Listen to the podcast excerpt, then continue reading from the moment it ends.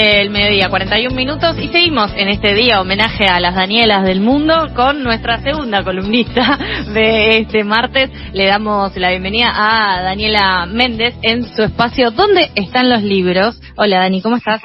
Buenas, ¿cómo andan? Bien, muy bien. Bien, muy bien, con frío. Empezó el invierno, parece. Se vino full, sí.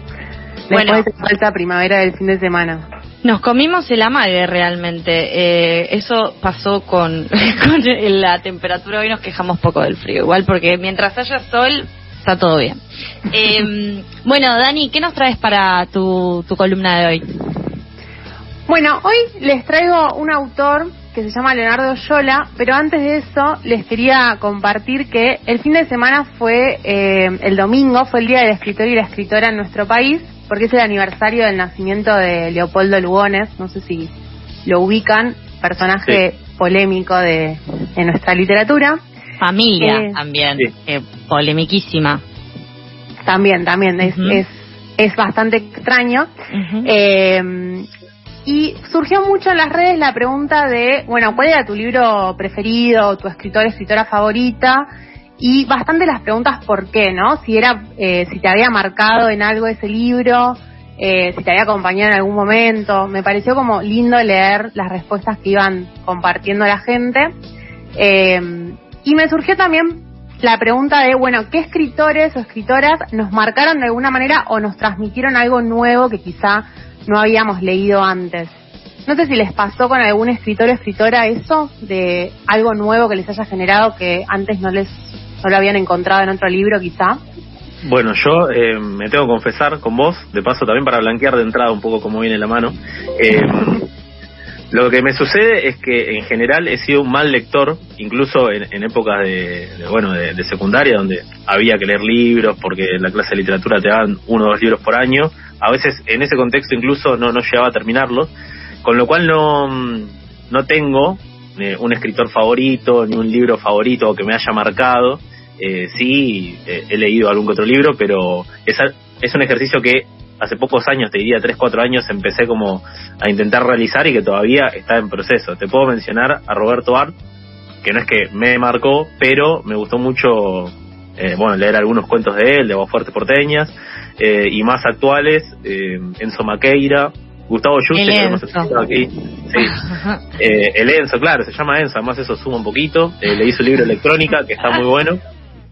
Y, bueno, Gustavo Yuste de poesía, que lo, hemos entrevistado aquí, y también en poesía Mario Benedetti, pero así que me haya marcado y decir, bueno, soy fan, no no me pasó todavía. Claro, es difícil despegarse de los clásicos y, y poder decir, eh, elegir un favorito, sobre todo cuando te acompaña la lectura es algo que acompaña mucho en distintos momentos de la vida. Entonces ahora yo no sé cuál es mi favorito, quizás, pero sí en algunos momentos eh, tuve algunos algunos eh, escritores, escritoras que me marcaron, pero porque venían a proponer algo nuevo. Cuando dijiste, Charlie, recién lo de la escuela, eh, pensé que Juan Rulfo, yo creo que fui la única que leyó con ganas Pedro Páramo en todo mi curso.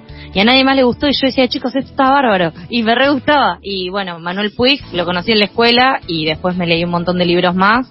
Y leo Boquitas Pintadas que me lo hicieron leer obligatoriamente y me encanta y me sigue gustando.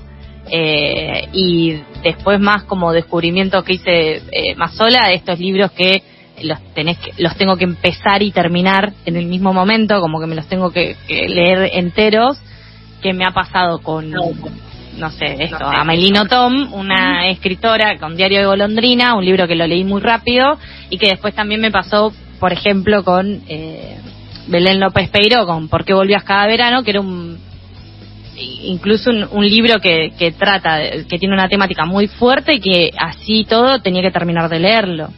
Entonces creo que tiene eso como de la de, que te absorbe o que me absorbe de repente y en ese sentido quizás los puedo llegar a recordar un poco más en mi memoria de pez, porque aparte también tengo una memoria de pez no recuerdo nada.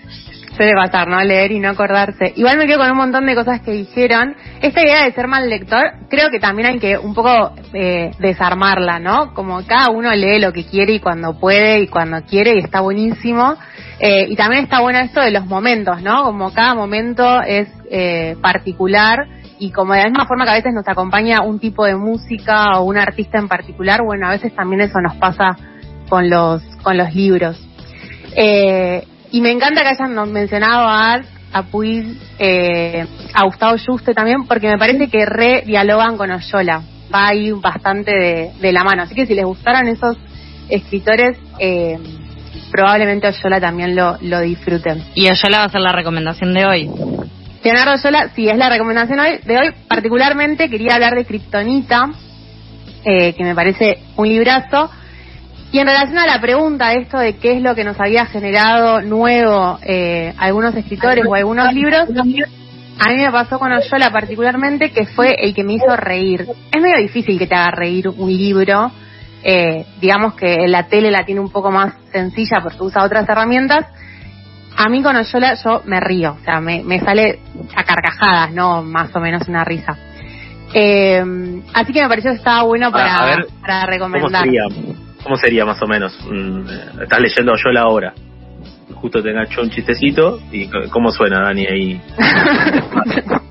Ahí está, ahí está, bueno. Ay, no lo puedo creer. No lo puedo creer, Dani, te caíste en las redes de, de, los chistes rápidos. Vos tenés que tener en cuenta que el conductor de este programa es muy rápido. Y bueno, eh, vas a tener este tipo de desafíos eh, cotidianamente o cada martes al menos. No, bueno, pero muy rápido Pero aparte también lo que tiene eso de que te puedas reír es que eh, le quita esa cuestión solemne, quizás de la lectura y que la lectura es algo que se hace solo y que, nada, que capaz que te reís para adentro, así como lees para adentro, ¿no? Como esas cosas que te causan gracia, que pones jajajaja, pero no te reíste de verdad. Y a Yola le va a sacar todo lo solemne también a la, a la literatura. Les voy a contar un poco para quienes no lo conocen. Oyola eh, nació en La Matanza, en Isidro Casanova. Eh, es joven, nació en 1963. Y algo importante para ubicarlo también como medio en el mapa de la literatura argentina es que él participó de los talleres de Alberto Laiseca, que no sé si lo conocen, pero que es un escritor eh, fundamental y referente del género de terror en Argentina, y que tuvo una serie de talleres eh, de donde participaron bastantes escritores, escritoras. Por ejemplo, Selva Almada fue una, es una escritora que ya vamos a hablar de ella porque también es muy interesante lo que, lo que hace, eh, que participó de los talleres de Alberto Laiseca y quizá lo ubican porque tenía un ciclo en ISAT, ¿se acuerdan? En el canal ISAT, eh, que no sé si sigue existiendo, la verdad que no veo tele. Sigue existiendo. el de cuentos de terror. Sí, el de cuentos de terror, que era este hombre, la Iseca, narrando oralmente eh, cuentos de terror que les digo que vayan a YouTube. Tengo miedo a la Iseca, o sea, el chabón es muy buen relator y tiene un bigote impresionante también. Ahora lo ubico, lo visualizo. fumaba, si no me equivoco, entonces era como él claro, solo, bigote amarillo.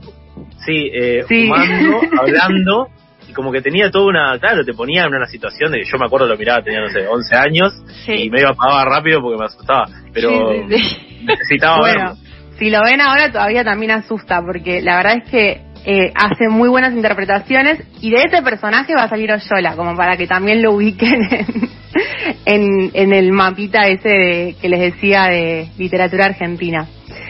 Eh, y antes de pasar a contarles de qué trata Kryptonita, me parecía importante como aclarar dos cosas o tener dos ideas presentes en realidad sobre la literatura de Oyola. Dale. Dos cosas van a estar, van a ser como los pilares de su literatura. Por un lado, siempre va a aparecer de fondo eh, el conurbano bonaerense o la zona sur de Capital Federal. ¿sí? Es, permanentemente aparecen esos escenarios eh, y él va a trabajar mucho con territorios marginalizados, ¿sí? La villa, la cárcel, la calle, todo el tiempo es eh, como escenario de su literatura. De hecho, hace poquito publicó el año pasado su última novela, que es Ultratumba, que sucede en la cárcel, y otra que es muy conocida de él, Chamamé, también se empieza la novela en, en un penitenciario. Y el otro elemento que también va a ser parte de su literatura es la cultura pop. Recién escuchábamos la columna de Dani y pensaba que enganchaba justo con este escritor porque él es gran conocedor de la música, está lleno de referencias musicales sus libros, eh, es muy conocedor de los cómics, de referentes de la cultura popular, todo ese mundo medio de la cultura de masas, bueno, ingresa a la literatura de Oyola y le saca un poco esta idea de eh, este prestigio de la literatura que decíamos, bueno, no no aparece mucho en la... o aparece de otra forma. Claro. Sí. Como que no es tan de academia como otros. Sí, pero a su vez es un gran lector. Entonces aparecen también un montón de referencias de la academia, como él logra armar ese mundo con todas esas herramientas. Y particularmente la novela que traje hoy es Kryptonita, que ya con el nombre a qué le suena. A Superman. A Bitcoins. Bitcoin es un poco nuevo para la época en que lo escribió, que es en el 2011. Eh, Kryptonita, que nos hace acordar a Superman. De hecho, si ven la tapa del libro, es un señor, va, un hombre con tomando mate con la camiseta de Superman. eh, que incluso quienes no somos fans sabemos que Kryptonita es la debilidad, ¿no? De Clark Kent, este personaje de, del universo de, de DC. Y lo que va a hacer Oyola es que va a trabajar con todos los personajes de los cómics de DC, como la Mujer Maravilla, Flash, Linterna Verde, Batman, el Guasón, todos esos personajes van a aparecer en la novela, pero van a ser superhéroes del conurbano. Van a pertenecer a una banda criminal que va a estar liderada por Nafta Super, que es este Superman del conurbano, y que todo el tiempo van a jugar en si realmente tienen superpoderes o no. ¿no? Como lectores todo el tiempo estamos ahí en el límite sin saber si realmente son superhéroes, si no, pero por qué todo el mundo los quiere también y a su vez muchos lo odian, ¿no? Juegan un poco con, rompen la idea del bien y el mal que los superhéroes lo establecen tan claro, ¿no? Siempre son los héroes ellos. Y la historia de Kryptonita empieza en el Hospital Paroisien de Isidro Casanova, que es un hospital real, eh, cuando esta banda tiene que ingresar al hospital con Nafta Super, su líder, herido, ¿sí? Y se van a encontrar con el tordo, que va a ser el médico que está de guardia en ese hospital, una persona que está sin dormir hace tres días porque muestran también todos los chanchullos que hay atrás de las guardias, ¿no? Como él se tiene que hacer cargo durante tres días sin dormir eh, reemplazando a otros. Y esto sin pandemia, ¿no? Un sistema de salud que ya venía medio saturado de antes, podríamos decir. Sí, lo pone bastante en evidencia en cómo, cómo se manejan esas guardias. eh, y lo que va a pasar es que le va a venir Nasta Super herido y lo que le van a pedir a él es que lo tiene que cuidar y tiene que garantizar que pase la noche.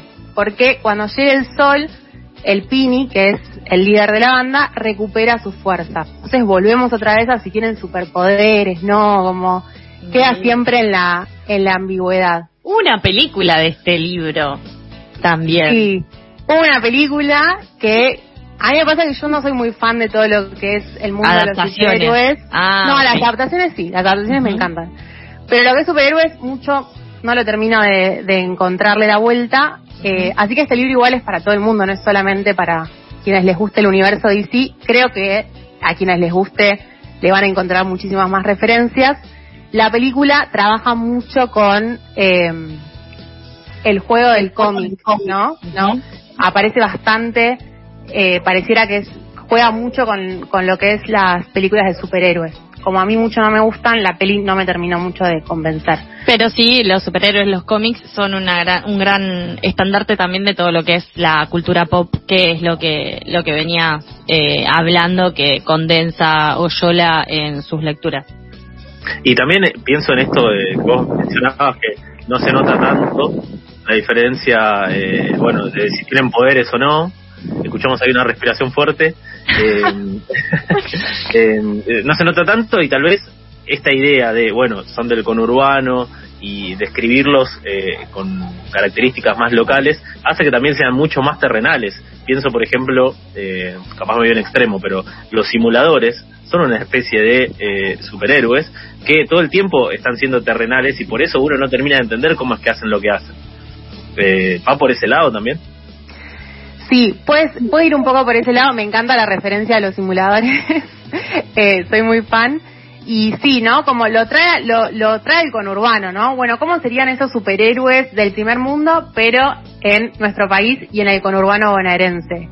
Me parece que es un juego re interesante Y además, no solamente que aparecen las referencias de la cultura de masas en estos personajes, sino que todo el tiempo hay referencias a la música. Eh, los epígrafes de cada capítulo son un fragmento de una banda que se llama Poison de Estados Unidos, del metal, ¿no? Él todo el tiempo está haciendo referencia a otros lenguajes, ¿no? El lenguaje musical mm, está muy presente.